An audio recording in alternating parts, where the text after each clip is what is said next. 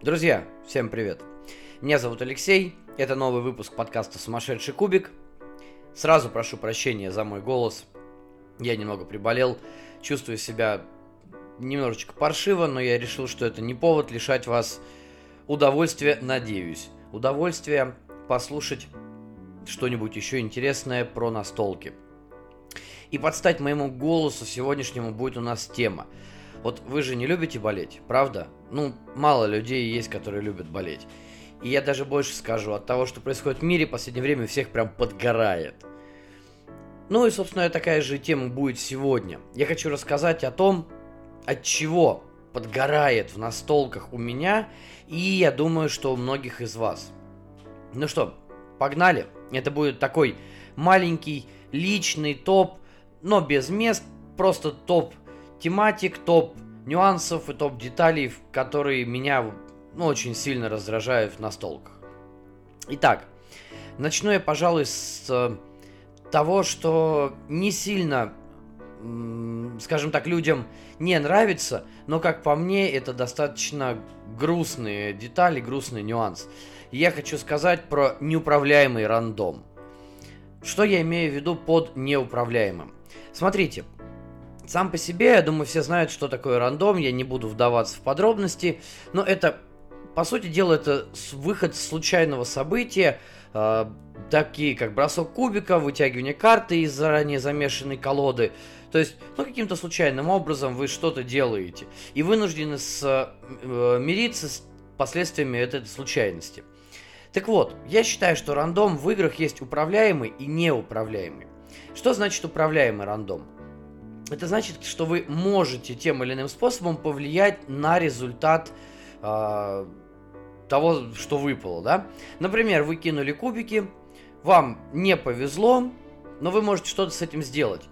Вот очень хороший э, пример это Dwellings of Eldervale. Э, у некоторых моих друзей дико подгорает с боевки в ней. Если вы играли, вы должны помнить, что если даже не играли, я вам расскажу сейчас. В Dwellings of Eldervale очень простая боевка. А, вы кидаете кубики по количеству э, ваших э, воинов, э, рабочих, там, драконов, да, у каждого разное количество кубиков. Но принцип боевки а боевка в играх от Мантик. То есть выигрывает тот, кто выкинул наибольшее значение. Если одинаковые значения, кубики убираются, сравнивается дальше. Ну и опять же, если у вас очень много кубиков с высоким результатом, ну, вероятно всего, вы выиграли. В чем здесь минус? Да в том, что можно одним кубиком выкинуть шестерку, а противник с шестью кубиками не выкинет ни одной из них. Вероятность такого выпадения, она, ну, крайне низкая, но тем не менее бывает.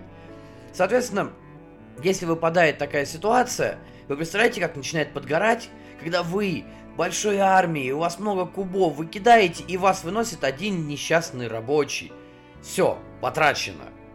Но в Dwellings of Eldervale есть карты магии, которые позволяют этот рандом э, и эти результаты бросков так или иначе менять. Вообще отменять бой. Вот это управляемый рандом, я так называю. То есть вы выкинули, вам значение не понравилось, вы можете его перекинуть. Окей, вообще не проблема. есть рандом неуправляемый, когда вы никаким образом не можете влиять на результат броска или на ту карту, которую вы вытащили, например. И вы вынуждены мириться с тем, что у вас есть. Так вот, на мой взгляд, э, да, сама по себе механика рандома в данном случае, она э, является, как правило, базовой для игры. Э, и таким образом вы вынуждены приспосабливаться к сложившейся ситуации. Но есть у меня несколько примеров игр, которых такой неуправляемый рандом, но он что-то портит, а что-то делает менее играбельным, на мой взгляд. Первый пример это Gatefall. Э, я про нее уже говорил в своем антитопе за 2021 год. Но если бы не Gatefall, наверное, э, Дорога приключений была бы самой худшей игрой, в которую я играл. Но э, в чем проблема у того же Gatefall? У вас есть очень много кубиков, и вы можете управлять количеством этих кубиков, но вы не можете ничего делать с бросками. При этом нету никакого механизма ответа э, адекватного, да? То есть вы вдвоем с противником кинули кубики, что получили, то получили. Окей, Да, вы скажете, ну такое бывает в куче игр, это нормально. Да, я согласен, окей, это может быть очень даже нормально. Но большая разница, если вы играете в какой-нибудь там Mario Control, или если вы играете в скирмиш, игру, которая исходно подается как скирмиш. Чем скирмиш хор- хороший отличается от, от Гейтфола, да, от плохого скирмиша? Да тем, что хорошим скирмиш очень много нюансов, потому что это тактическая дуэль. Это дуэль двух отрядов. В ней очень важно то, как ты стоишь, а, где ты стоишь, что ты кидаешь, что ты можешь с этим сделать. В Гейтфол этого ничего нету. То есть это просто такое кубодрочество, извините, пожалуйста, да, он так и есть. Вторая игра, которая мне кажется немножечко, не то чтобы она испорчена рандомом, но у нее очень тяжелый из-за этого геймплей получается. Это последний бастион. А, ну или Ghost Stories, да, как прародитель бастиона. А, дело в том, что там рандомом тоже управлять нельзя. И по сути дела там рандом больше сводится не к тому, какие а, куб... значения на кубиках вы выкинули. Потому что со значениями что-то вы еще можете сделать. У вас есть жетоны, стихии, которые вы можете добавлять. Э, хоть один удачный бросок уже делает какую-то э, удобоваримую ситуацию, с которой вы можете справитесь. Возможно, справитесь. Но вот карты монстров, которые вы вытягиваете из колоды, они выходят абсолютно тотально рандомно, вы ничего с этим сделать не можете. А, почему? Смотрите, есть очень много в колоде карт, которые дают выход следующего существа.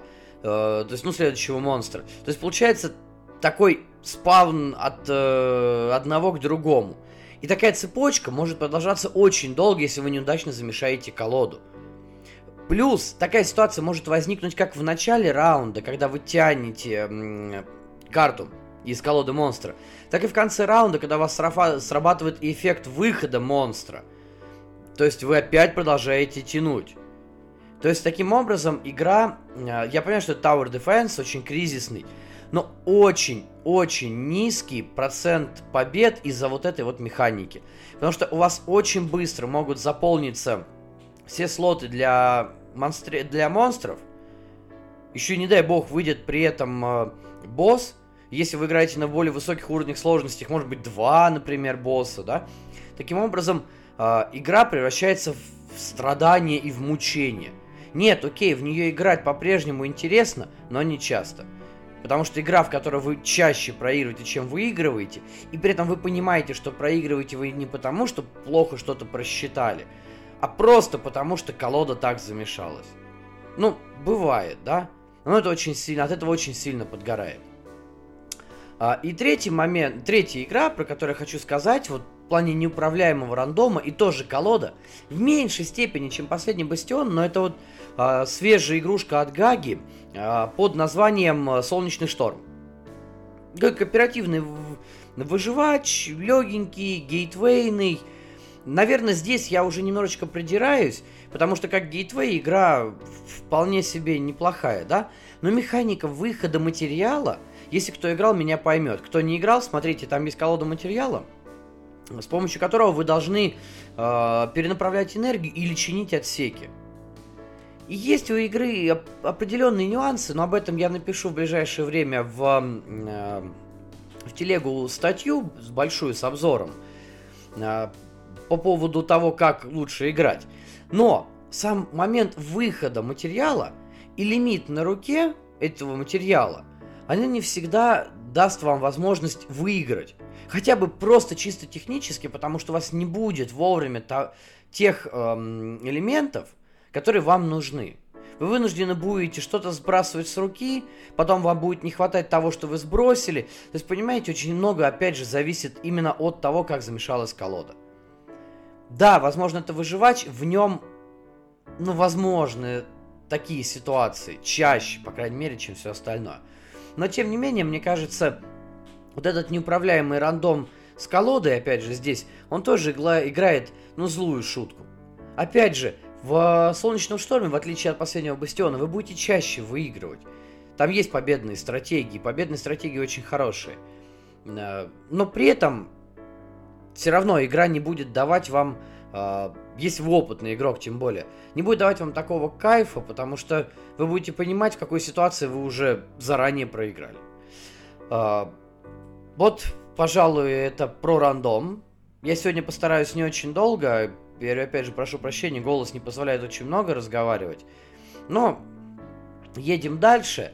Второй пункт э, из, сразу скажу, из шести пунктов, которые я себе набросал.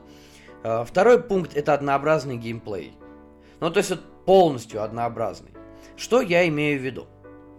Смотрите, когда мы садимся играть в любую настолку, вы хотите, если она вам нравится, чтобы партии в эту настолку были у вас чаще. Ну, согласны, да? Реграбельность это мощная штука, и на это направлены очень многие игры.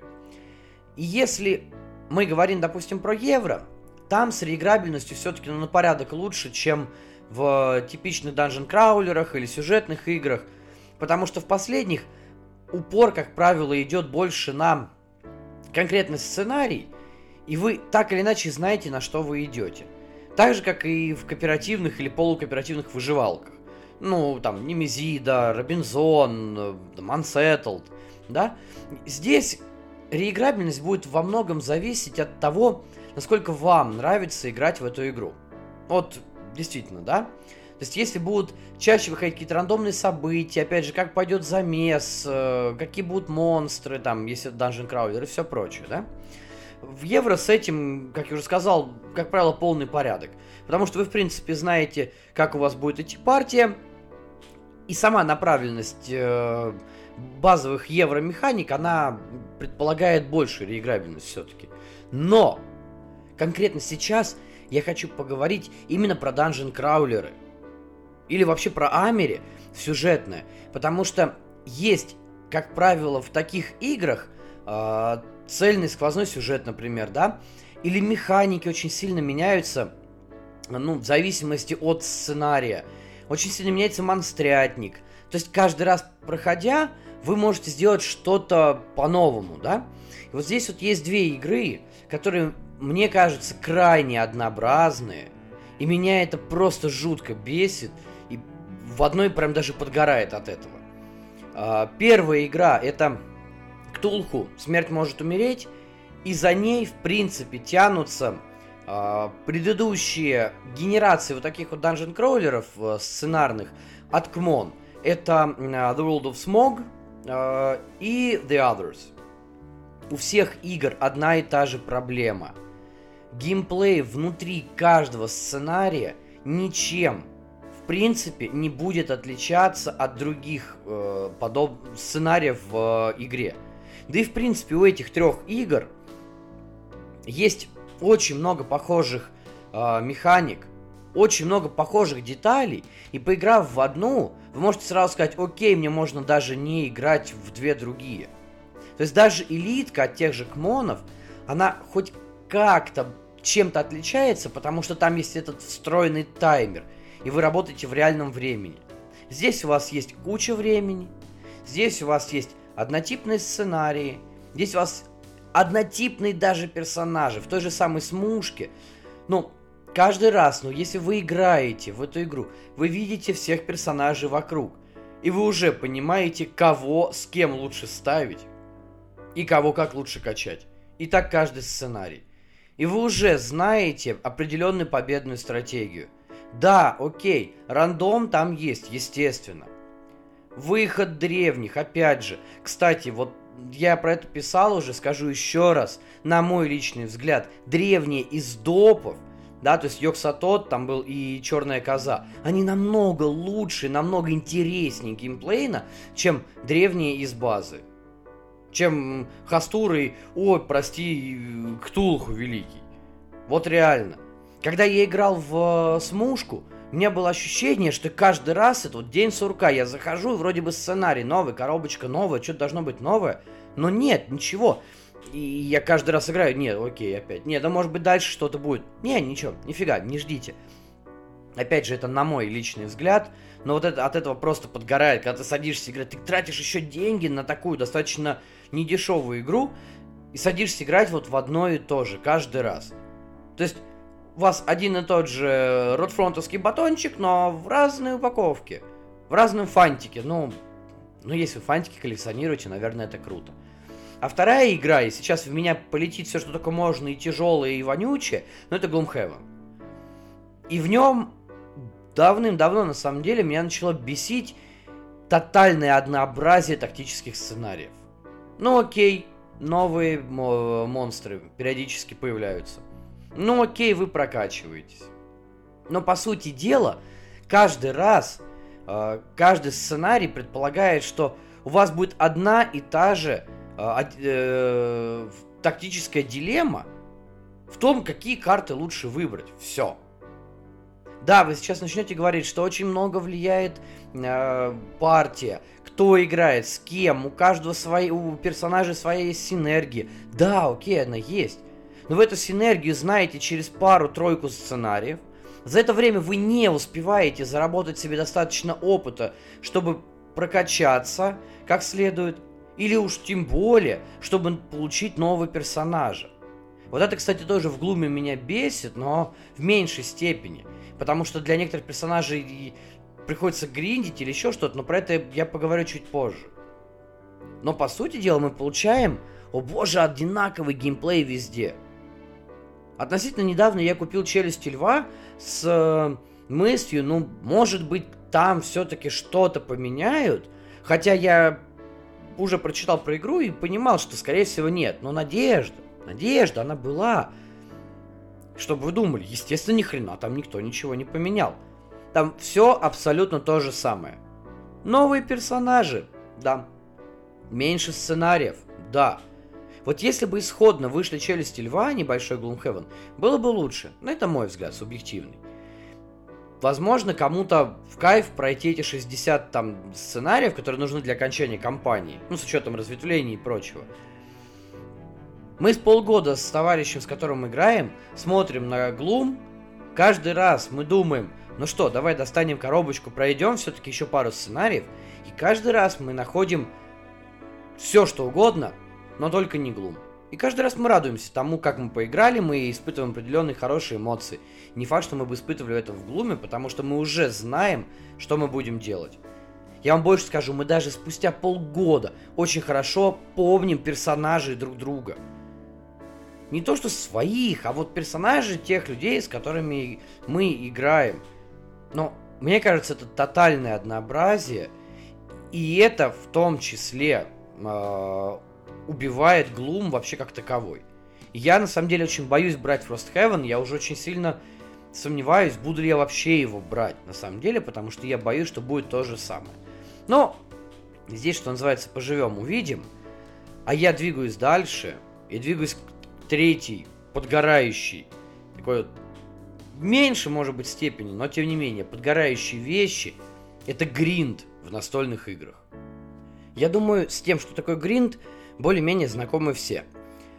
Вот это постоянная, постоянная, постоянная жел... Э, необходимость, при отсутствии желания, необходимость получать одни и те же, там, допустим, ресурсы, или одни и те же вещи, одни и те же карты – для того, чтобы э, продвинуться дальше. То есть фактически весь геймплей упирается в монотонные однообразные действия.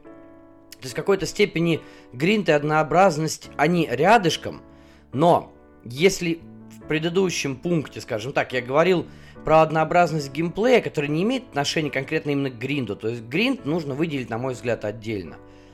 Вот мне кажется, это самое жесткая э, механика, которая может только быть в любых играх. Ну, наверное, потому что вы тратите в свое время, свое свободное время. Все-таки немногие из нас занимаются играми профессионально, и тем более профессионально играют в игры и получают за это деньги. Там, неважно, какие то настольные, компьютерные игры. То есть, фактически, вы приходите потратить свое свободное время, вы хотите потратить его с пользой, но тратите на то, чтобы 20 раз сбегать, принести 8 шкур, там, 4 э, крыла убиенной летучей мыши, еще чего угодно. Но не на то, чтобы погрузиться в геймплей. И вот в данном смысле меня очень сильно э, подбешивают э, две игры, а третья в меньшей степени, потому что я ее люблю, но не исключ... ну, скажем так, гринд в ней тоже есть. Первое это Рес Аркана. Вот мне кажется, да, окей, я понимаю, что это игра на построение движка. Но по сути дела, весь движок сводится к тому, что вы гриндите какие-то ресурсы постоянно, постоянно, постоянно из раунда в раунд, для того, чтобы опа купить э, карту места силы, активировать ее, получать с нее победные очки. По большей части так. Да, я знаю, там есть другие э, стратегии. Я в нее играл, не переживайте. Но по сути дела, самый максимум, который вы можете выжить, это именно вот эти вот э, картонные места силы, на которые постоянно должны спавнить ресурсы. И вот от этого, мне кажется, игра от этого очень сильно теряет. А, вторая игра, которая тоже сопряжена с постоянной гриндилкой и тоже крайне однообразна, это Санктум. Я, да и в принципе все так называемые босс-батлеры, а по сути дела Санктум это такой босс-батлер на минималках. Потому что все, э, всю дорогу, там 80% игрового времени вы готовитесь тому, что встретиться вот с этим вот э, а-ля Диабло и попробовать его вынести. При этом у него абсолютно другая механика боя, в отличие от э, э, всех других э, ну, вот этих вот монстриков, которых вы бьете. Но по сути дела, вы постоянно бьете одних и тех же монстров.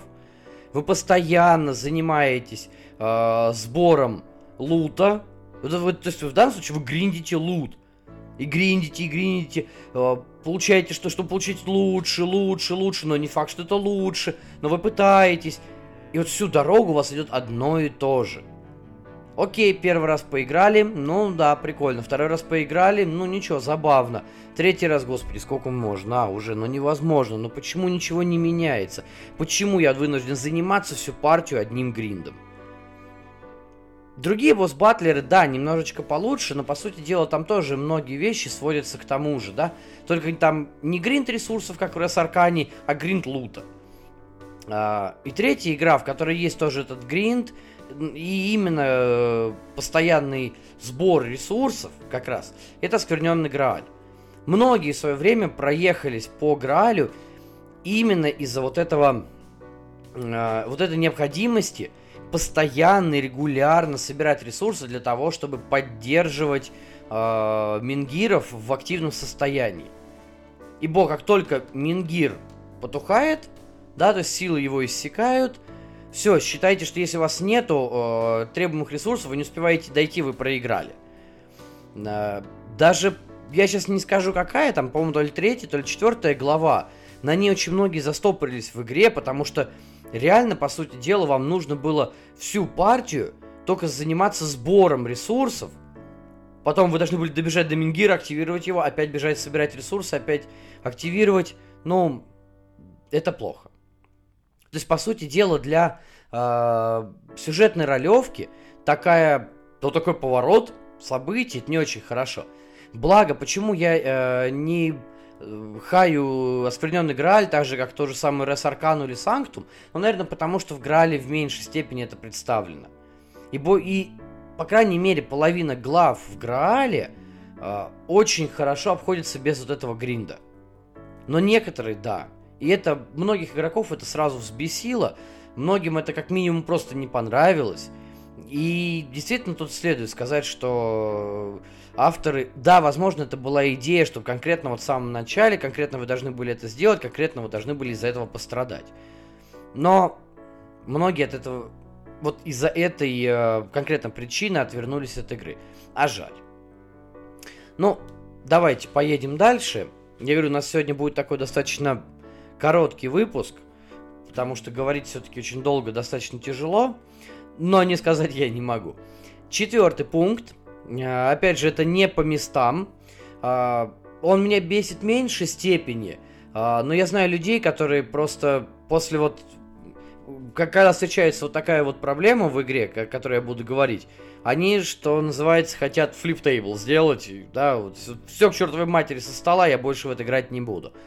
Я говорю про отсутствие механики возврата в партию и возврата в игру, если вас вынесли. Не в смысле, что вас выбили, вы проиграли, ой, вы сидите, ничего не делаете. Ну, да, это плохо. Это реально очень плохо, особенно если вы играете большим составом. Но сейчас мало игр э, таких, которые предполагают перманентную смерть игрока и перманентный выход из игры. И здесь даже есть э, на самом деле нюансы, что некоторые настолки предполагают э, какой-то определенный change в данном случае. Например, та же самая Немезида, в которой первый погибший игрок, да, к сожалению, только первый, только один, но тем не менее, который первый погибший игрок мог взять колоду пришельцев и играть за них. То есть он заменял собой искусственный интеллект коробки, и от этого партии только выигрывали. Согласитесь, вот это классно. И вроде бы ты вылетел, особенно если рано вылетел, и хочется э, скрипеть зубами, что-нибудь разбить об стену, но тут тебе бах, она тебе колоду, поиграй. Вот это круто. Но есть игры, которые этого вообще не подразумевают. Более того, есть игры, которые не отправляют вас в перманентную смерть, когда вы хотя бы можете просто встать за стол, из-за стола и пойти заниматься своими делами, но не вынуждают вас играть дальше без каких-либо шансов на победу. А, здесь я скажу про две игры, просто когда я собирал этот список, я решил не копаться очень глубоко, а, а просто собрать то, что на поверхности, то, что сразу пришло в голову. И здесь мне сразу пришли в голову Steam Watchers – новые от мификов, и Clash of Rage. В обеих играх нету механики возврата никакой абсолютно. Смотрите, ситуация следующая. Если в Steam Watcher вас очень рано вынесли, скорее всего вы проиграете. 95% что вы проиграете. Если в Clash of Rage вас рано вынесли, тоже 90% что вы проиграете. Ну, если не будет каких-то форс-мажорных обстоятельств. Хотя Clash of Rage даже лучше в этом плане. Там все-таки фановый кубомет. И там есть возможность подгадать момент, когда все остальные будут ослаблены. Но с высокой долей вероятности. Дело вот в чем. Те же самые Steam Watchers. Тот, кто играл, знает. Кто не играл, смотрите. Ситуация обстоит следующим образом. Вы должны контролировать э, паровые гейзеры и заводы, которые стоят на этих гейзерах паровых. И именно это приносит вам победные очки. Но, чем больше вы контролируете территорий, тем больше вы можете отдавать приказов, а соответственно и действовать во время партии. Потому что на каждую территорию, которая подконтрольна к началу раунда у вас, вы выкладываете свой жетончик. То есть вы можете передвинуться, там что-то построить, э, соответственно, с передвижением атаковать. Вы можете да даже просто пропустить ход, блефовать, например, да, есть жетоны пустые. Вы их переворачиваете, там пропуск хода. Но человек, когда вы выкладываете сюда жетон, он будет думать, что вы хотите сделать. Так вот, если вас вынесли, соответственно, вы контролируете меньше территорий. Да, вас выбили с нескольких. Чем меньше вы контролируете, тем меньше вы будете делать приказов. Во-первых, ваше время партии явно уменьшится, а соответственно увеличится ваш личный даунтайм. Во-вторых, для того, чтобы отжать дальше территории, вам нужно тратить все больше и больше и больше времени, потому что в ресурсах вы ограничены. Соответственно, вы ограничены в количестве юнитов, которые можете контролировать. Меньше юнитов, вам тяжелее нападать. Вот такая прямая зависимость получается. Выйти потом из такого пике достаточно сложно. Опять же, не факт, что человек, который вас вынес, тоже в, в обратную, скажем так, ситуацию выиграет. Нет. Но просто реально, если вы потеряли много территорий, вероятность того, что вы победите, крайне мизерная. У Clash of Rage то же самое. Дело в том, что в ней вы контролируете масштабную большую армию, да, которую вы постоянно можете подпитывать. И вот когда у вас огромная армия, кажется, что все хорошо. И если вам везет на кубах, тем более все хорошо. Вы можете держать города, вы можете спавнить победные очки, там, тем более, ну что, казалось бы, 4 победных очка набрать, да? Это относительно несложно. А теперь смотрите ситуация.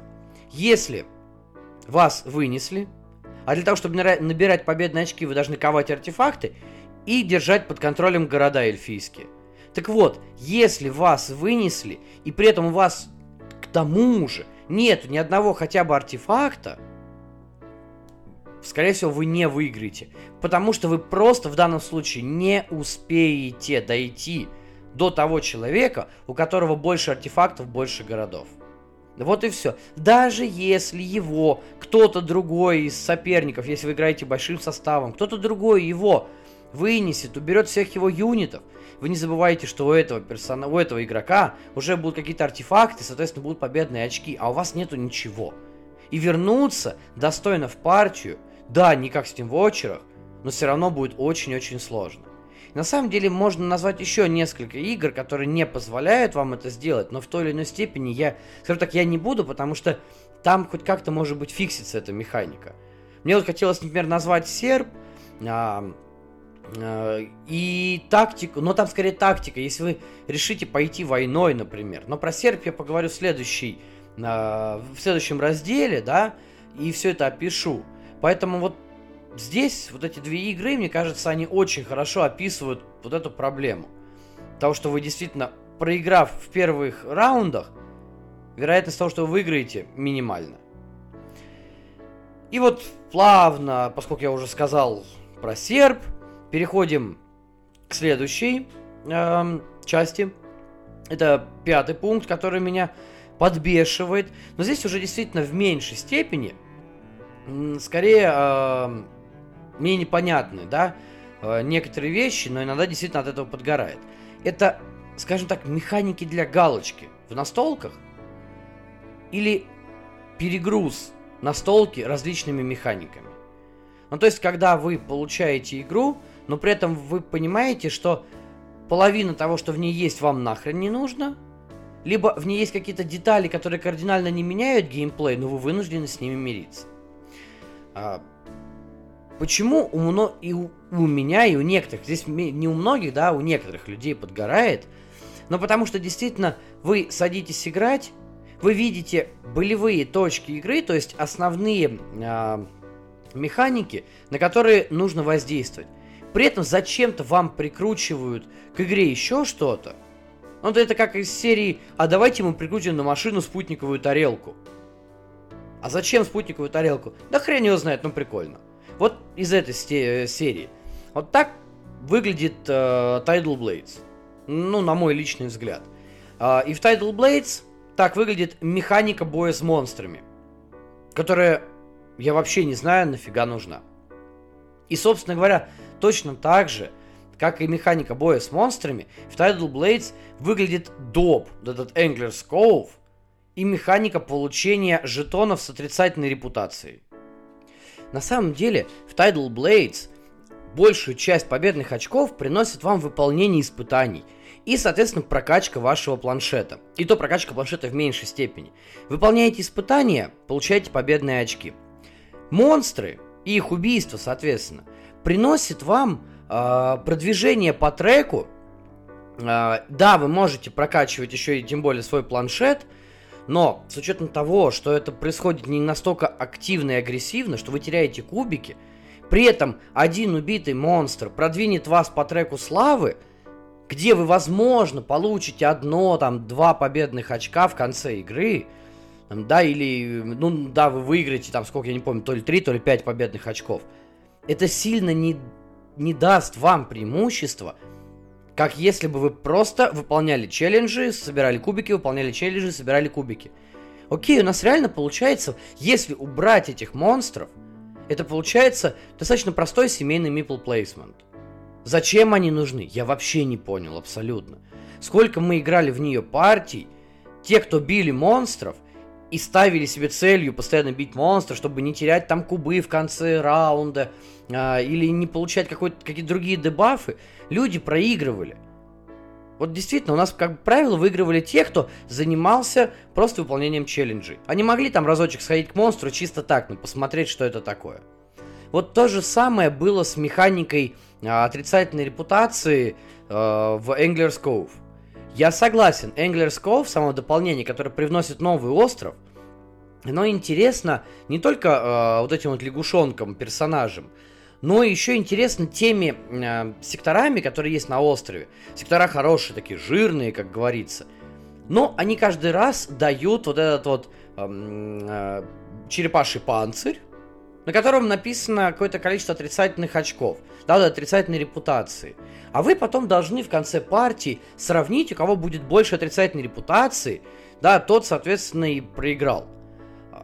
Когда я все объяснил эту механику, объяснил, как она работает, знаете, что я увидел? Вот первый раз, когда мы сели играть, люди просто не пошли туда.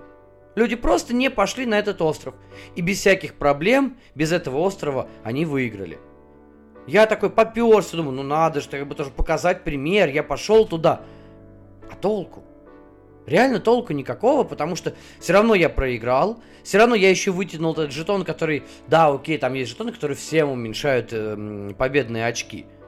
Но, тем не менее, у всех они э, более-менее одинаково снизились, а я все равно проиграл. Потому что просто за счет того, что у меня еще была ниже репутация, сам, самая низкая из всех. Потому что другие люди не пошли туда. А зачем? Ну правильно, зачем рисковать гипотетическими плюшками? То есть вот действительно, механика оказалась, что одна, что вторая, оказались прикручены, не знаю, для количества, еще для чего. Для того, чтобы забить кик, возможно, и показать, ой, а у нас еще вот это есть. Вот это на самом деле подбешивает. Не будь этих механик, Tidal Blades была бы хорошей, добротной, милой семейной игрой.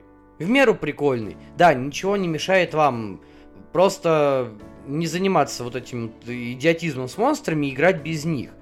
Но зачем? Ну вы же как бы потратили деньги, и вам это тоже кусок игры, и он входит в комплект. Если вы готовы, ну, наверное, окей, да.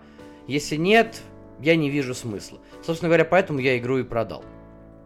А другая игра, которая в обратную, скажем так, э, направлении тема, о которой я говорил, она просто перегружена механиками, а, механиками и, и перегружена действиями, а, которые немножечко ее портят, это Меза. Меза достаточно хороший, плотный а, ариаконтроль с достаточно необычной тематикой. Это Центральная Америка, это индейцы майя. Вот сейчас э, как раз идет э, сбор на Юкатан, тоже своего рода, да, э, евровый ариаконтроль от Мотогод. То есть те ребята, которые сделали Кемет, Иниш, Кеклады, вот сейчас Юкатан. Э, до этого большого количества игр про Центральную Америку и про культуру индейцев, там, майя, ацтеков, почти не было. Меза в этом плане выделялась, она очень классная в плане продакшн, там очень красивые э, миниатюрки из смолы, шикарные, на самом деле. Под покрас просится вот мама не горюй. Но при этом такое количество ненужных, э, точнее нет, они механики нужны, такое количество нюансов с перегрузкой. Например, когда вы разыгрываете фазу конфликта в каком-то регионе, вы должны играть карты, и вы начинаете, э, начиная с первого игрока, начинаете выставлять а, свои жетоны, закрывая какие-либо сектора. То есть у вас три сектора на карте, вы можете сыграть только два, ну, по действию некоторых богов вы можете сыграть три. Но мало того, что вы просто закрываете сектор, вы должны еще смотреть, там ли стоит ваш бог. Потому что ваш бог может не стоять на том регионе, за который идет конфликт. И тогда вы не можете разыгрывать этот сектор. А... Окей, а зачем? Нет, просто вот зачем это введено? для того, чтобы по пофиксить баланс, но боги там достаточно сбалансированы. Ну, насколько я это видел, да, пока не продал игру. Мы наиграли несколько партий и старались играть там не повторяющимися богами, я просто не увидел какого-то дисбаланса. Окей, а зачем тогда это все? Непонятно. Дальше. Вы можете э, подсчитыв, э, подсчитывать э, юнитов, да, и потом выставлять их на календарь или на кодекс. Но насколько сильно они плюшки приносят, тоже спорный вопрос на самом деле. Биться э, не за контроль территории, а биться за кодекс и календарь можно, интересно, да. Но тогда не надо биться за м, территорию. Окей. Но если я хочу территорию, то есть на самом деле, да, здесь нельзя сказать, что это перегруз, а, э, через что, что это лишняя механика, это именно перегруженность, потому что очень большое количество нюансов, которые вы должны вникнуть. Э, и хотите вы что-то контролировать, или хотите иметь просто больше войск э, определенного типа, да? Или, может быть, вообще вы хотите э, просто изничтожить всех, ну окей, там отправляйте в Шибальбу. Опять же, еще вопрос с возвратом из Шибальбы. Да, вот это такой местный центральноамериканский ад, скажем так. Вопрос, как вы еще возвращаете из шибальбы своих юнитов, потому что вы можете вернуть их на карту, вы можете вернуть их на планшет себе. Куда? Это отчасти меняет геймплей, да. Делать его интересным, да. Усложняет очень. Вот действительно очень. А, опять же, вопрос с тем, кого вы возвращаете, не возвращаете в конце игры. В смысле, в конце раунда, да? Кого вы можете выставить или не выставить? Ну, да, это добавляет игре, а, скажем так, элемент неожиданности, наверное. Когда вы вроде бы начинаете один, каждый раунд в одинаковых стартовых условиях, но бах, из-за действия в некоторых э, э, параметров у вас уже есть юниты на карте. То есть вы как бы превалируете над ними. Да? Да. Хорошо. От этого опять же начинает страдать механика выставления, потому что у вас есть вождь, есть э, воины, есть шаманы, и вы должны смотреть, кого вы куда выставляете. Вы не можете выставить вождя туда, где есть уже ваши юниты. И вы должны сразу понимать, а куда я буду выставлять тогда юниты, если я должен выставить еще вождя? То есть тех, это как раз те юниты, которые я вернул из Шибальб, или нет, или другие. То есть даже в правилах это написано очень сложно. Да, все эти нюансы, они делают игру очень-очень глубокой в плане тактического расчета. Но по сути дела люди садятся играть э, для того, чтобы разнообразить свое э, мировоззрение в плане ариоконтролей. Но по сути дела они получают нечто наподобие там лассерды. То есть вот если вы, э, как правило, играете в э, руины острова Арнак, а тут вам лассерда, а вы, ну, так, ладно, движок и там, и там можно строить, как- как-то, да, или... Ну как? Ну это же сложно. И вот получается та же самая ситуация с Мезо. То есть в данном случае игра вроде бы неплохая, но слишком перегружена вот этими нюансами, что очень сильно отталкивает от нее игроков. Как бы я разговаривал с некоторыми людьми, э, которые в нее играли и которые не в восторге именно из-за того, что она слишком перегружена. И еще, кстати, я вам обещал про серп, расскажу про серп, почему он, кстати, в этой категории тоже. Почему он э, не в отсутствии механики возврата на самом деле, хотя есть там моменты. Дело в том, что мне, на мой, опять же, на мой личный взгляд, мне кажется, что в серпе война вообще не нужна. То есть, да, я прекрасно понимаю, что все, когда видят серп первый раз, они думают, вау, там такие крутые миньки, там вот эти роботы, это игра про войну. Потом, когда они играют, они понимают, ни хрена это не про войну. Все натыкались на эти грабли. Ну, кроме тех, кто очень, очень много читал обзоры. Но поиграв там с пяток или даже с десяток партий, вы прекрасно понимаете, что, как правило, механика боя м- работает, вообще войны, работает только при условии, что вы хотите очень быстро и можете очень быстро закончить партию. И только у некоторых фракций. Далеко не у всех. Но по большей части механика войны, если игра зашла в мидгейм, в глубокий мидгейм, все, она не нужна. Атакуя э, э, мирных юнитов, вы теряете репутацию, вы теряете победные очки. Атакуя других, вы рискуете потерять свои мехи. И опять же, возможность потерять победные очки. Насколько нужна вам эта одна звезда для того, чтобы закончить партию, потом победить?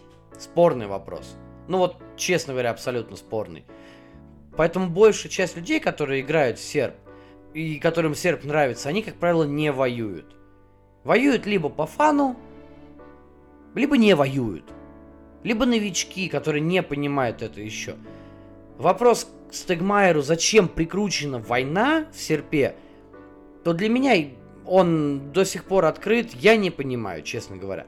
Просто для того, чтобы оправдать эти мехи, мне кажется, можно было сделать намного более изящные механики, опять же, э, того же самого контроля или усиления силы, не войны. Вот как они сделали с, с дирижаблями, так можно же было просто для этого не делать дирижабли. Ну, опять же, это у меня уже идут рассуждения от себя. Но сделайте вы мехи как большой транспорт. Как Medivac в StarCraft е, который забрал кучу э, десантуры и полетел. Вот то же самое. Зачем война? Ну, не знаю. Окей. Стагмайеру виднее. Ну что, давайте потихонечку финализировать наш сегодняшний подкаст. Остался один пункт. И этот пункт, ну, насколько он бесит, не знаю. Но людей проигрывающих, как правило, он бесит. Называется этот пункт имба. Да, это дисбаланс, особенно дисбаланс, когда какая-то механика или какие-то нюансы дают откровенное преимущество э, другим игрокам. И в результате вы сразу видите победителя. Э, здесь я скажу опять же только про те игры, которые не обязательно в, э, в них будет явный победитель, но тем не менее есть имбалансные механики, которые сразу они видны, они на поверхности, и которые либо мешают, либо действительно, э, либо мешают в принципе течению партии или каким-то другим механикам, либо мешают другим людям выиграть. Например, первое, что мне сразу вспомнилось, это Few and про который я уже рассказывал и писал в блоге.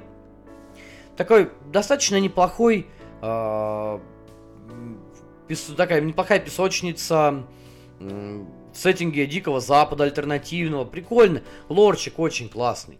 Действительно кла- классный продакшн. Комиксы шикарные. Но, во-первых, э, механика... Ну, там много проблем, на самом деле, с балансом есть в самой игре. И это, понимаешь, уже проведя там 5-7 партий в ней. Но к ней вышел доп. А, точнее как, он был на кике, его можно было взять. А, если вы его не брали, его можно было, ну, потом уже взять, докупить отдельно, да, но уже за, соответственно, за отдельные деньги. Этот доп приносил двух персонажей. И вот почему я вообще вспомнил, там, я говорю, в принципе, в игре очень много несбалансированных, поломанных механик, но персонаж, которого зовут Зиамада, он просто апофеоз вот этой вот имбы. Объясняю. В игре есть механика проклятий. То есть каждый, когда вы перемещаетесь по карте, вы проходите через проклятые места, или играете карту, на которых есть проклятие, вы таким образом увеличиваете этот свой уровень. И когда он переходит за определенный предел, вы переворачиваете карту своего персонажа, и у вас появляется какое-либо новое свойство, которое э, либо дебафит вас очень сильно – а, при этом вы можете получать, допустим, сильнее атаку, да, но из-за того, что вы прокляты, там, да, в вас теперь темные силы вот эти живут. Но, как правило, дебаф достаточно ощутимый и серьезный. А, и для каждого персонажа он, естественно, свой. Так вот, Зия Мада, персонаж, получающий, получивший проклятие, становится оборотнем, наносящим очень мощный урон сразу. И как вы думаете, какой у него дебаф? а он теряет проклятие. То есть если все остальные игроки, играющие за других персонажей, чтобы снизить свой уровень, должны разыгрывать карты, снижающие этот уровень, ему для этого делать ничего не надо. Он просто в конце каждого своего хода теряет одну единицу этого проклятия. Переходит, соответственно, в обычное состояние, перестает быть оборотнем, опять низкая атака. Что делает игрок, который просекает эту фишку? Кстати, один момент очень важный интересный.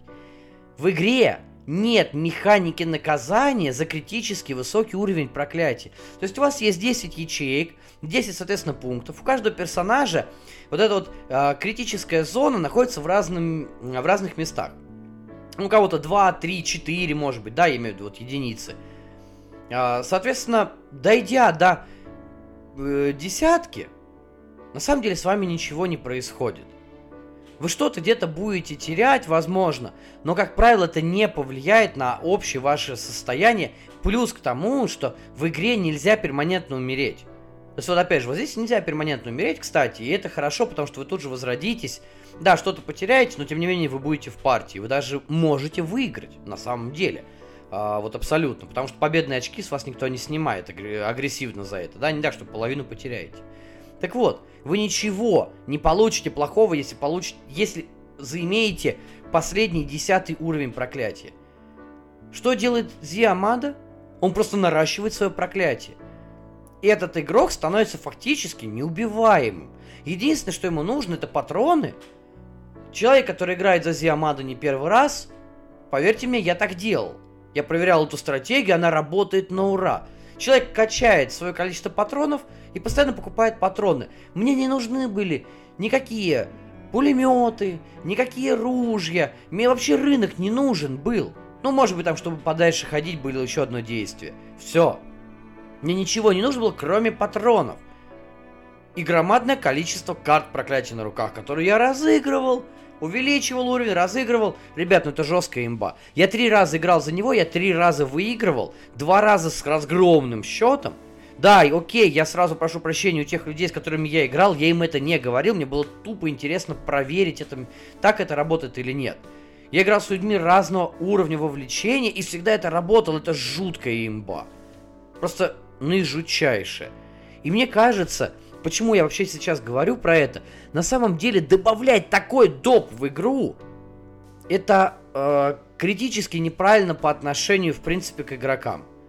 Люди, которые не знают, получают э, один из вас, из всех, там, из даже шестерых, если вы будете играть такое возможно, шестером, один из шестерых получает жесточайшую э, такую подачку, из-за которой может выиграть не дав нормально развиться другим э, персонажам.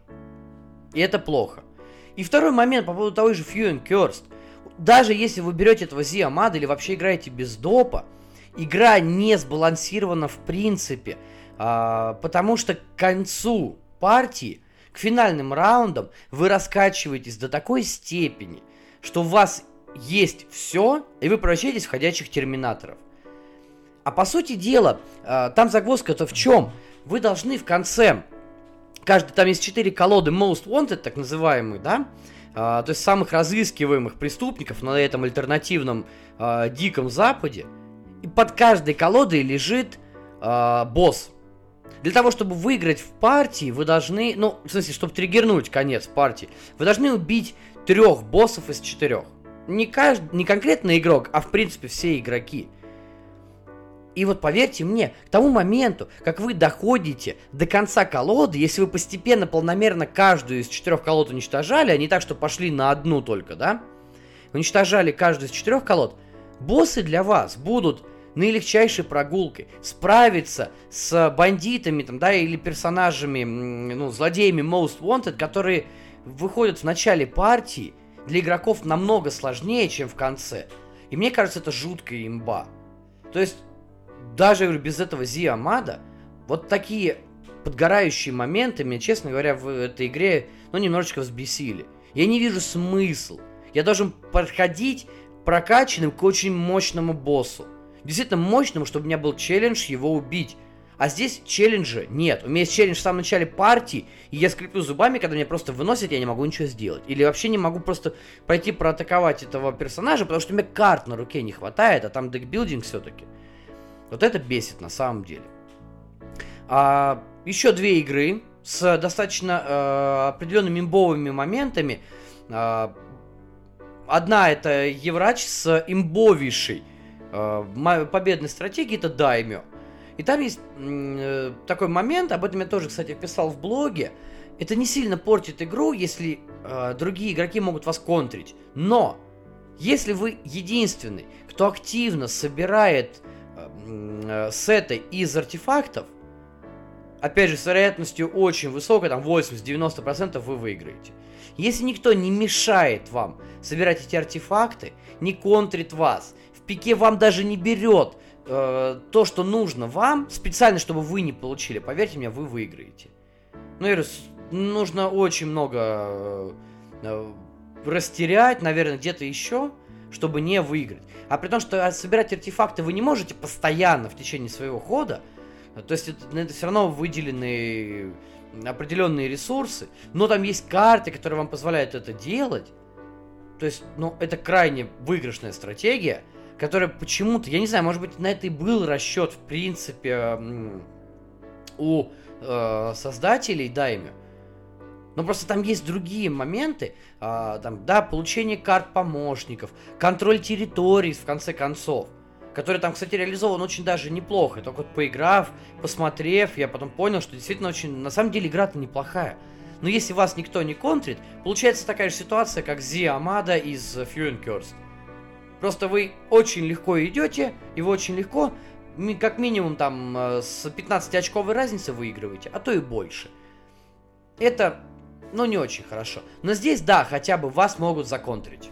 Действительно вас могут закон- законтрить, забирать эти артефакты, тогда игра становится более непредсказуемой, вот здесь она раскрывается уже интересней.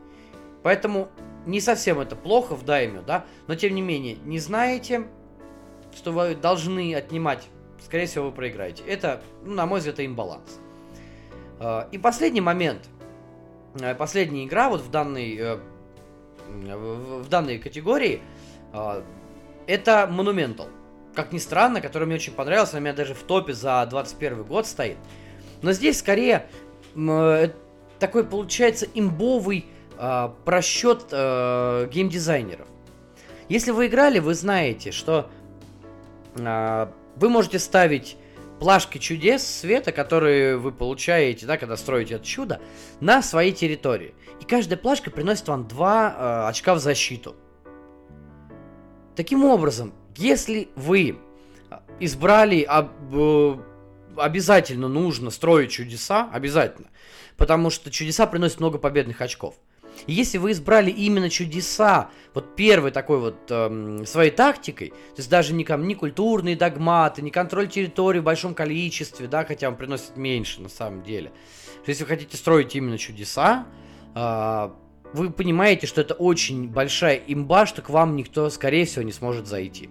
Да, в игре не очень хорошо, на самом деле, по крайней мере, вот в базе. Я честно признаюсь, я не играл в первый доп, и тем более второй он еще не вышел.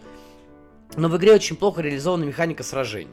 И механика перемещений, что вы должны оставлять своих воинов, а, чтобы контролировать территории. И вы не можете их не оставить. Но вы можете при помощи чудес постепенно отгородиться от других игроков. И по сути дела к концу а, а, уже там третьей эпохи вы будете почти что непобедимы, вас будет очень тяжело завоевать. Особенно, если вы еще поставите башенки свои, которые дают три защиты. И если будет где-то стоять еще ваш вождь, который тоже дает две защиты, как бы в атаку один, но защиту две силы. То есть, понимаете, получается ситуация, что при грамотном менеджменте своих солдат вы можете иметь кучу территорий, где будете строить свои чудеса, и при этом к вам никто близко даже подойти не сможет. Ну, насколько это... Э, я даже думал, честно говоря, внести вот эту вот механику в... Э, для галочки, да, вот, вот в предыдущий пункт, или все-таки сделать имбой. Но мне кажется, все-таки это вот такой симбиоз. Потому что э, получается, что перемещение и агрессия в третьей эпохе скорее для галочки, да, хотя она действительно имеет э, место, да, вот эта вот экспансия широкая, э, крайне нужна в первую, вторую эпоху, ну уже в Ренессансе в меньшей степени. Поэтому тут спорный вопрос, да. Но то, что к концу игры вы получаетесь крайне таким имбовейшим, если у вас очень много чудес, вы еще успели их захапать вперед своих эм, не самых удачливых, может быть, да, э, оппонентов, к вам действительно никто не сунется. Но, слава богу, в Monumental хотя бы, да, э, это не камень преткновения, и вас действительно могут вынести, если человек будет очень правильно, грамотно активировать свой город. Да, такое все-таки все еще возможно. Но, опять же, уже в меньшей степени. Ну что, вот таким получился мой личный список подгорающих нюансов в настолках. Что-то из этого вам знакомо, что-то, наверное, не знакомо. С чем-то, я думаю, вы согласитесь. Что-то вы поставите под жестокое сомнение, я буду вам очень сильно признателен. А, и даже больше, чем обычно, попрошу вот под этим выпуском во всех соцсетях, где вы есть, где вы подписаны на подкаст, там, неважно, это ВК, Инстаграм, Телега, все будет там. Я очень вас прошу, пожалуйста, давайте мы все это обсудим, потому что на самом деле, мне кажется, это крайне интересный э, момент, потому что именно такие нюансы и определяют, хотим мы играть в настолку или нет. И тем более определяют, хотим мы в конкретно какие-то жанры играть, или вообще нам, в принципе, не нравится, когда в любом жанре с любым механизмом встречается там э, такая вот жестокая имба по отношению к игрокам. Или вы ненавидите вообще рандом. У вас, в принципе, подгорает, и неважно, какой-то рандом управляемый или неуправляемый. Мне кажется, вот это, и особенно э, комбинация вот этих факторов, любим мы это или не любим, мне кажется, делает из нас, в принципе, уникальных игроков, каждого лично, да, делает из нас настольные личности такие. Поэтому, ребят, давайте мы все это обсудим. Еще раз прошу прощения за мой не самый красивый сегодня голос. Но все равно всем спасибо, что вы все это слушали, слушаете, еще и комментируете. Это здорово. Ну что, до новых встреч. Увидимся, надеюсь, через неделю, если опять ничего не случится. А, не болейте. И доброго вам рандома.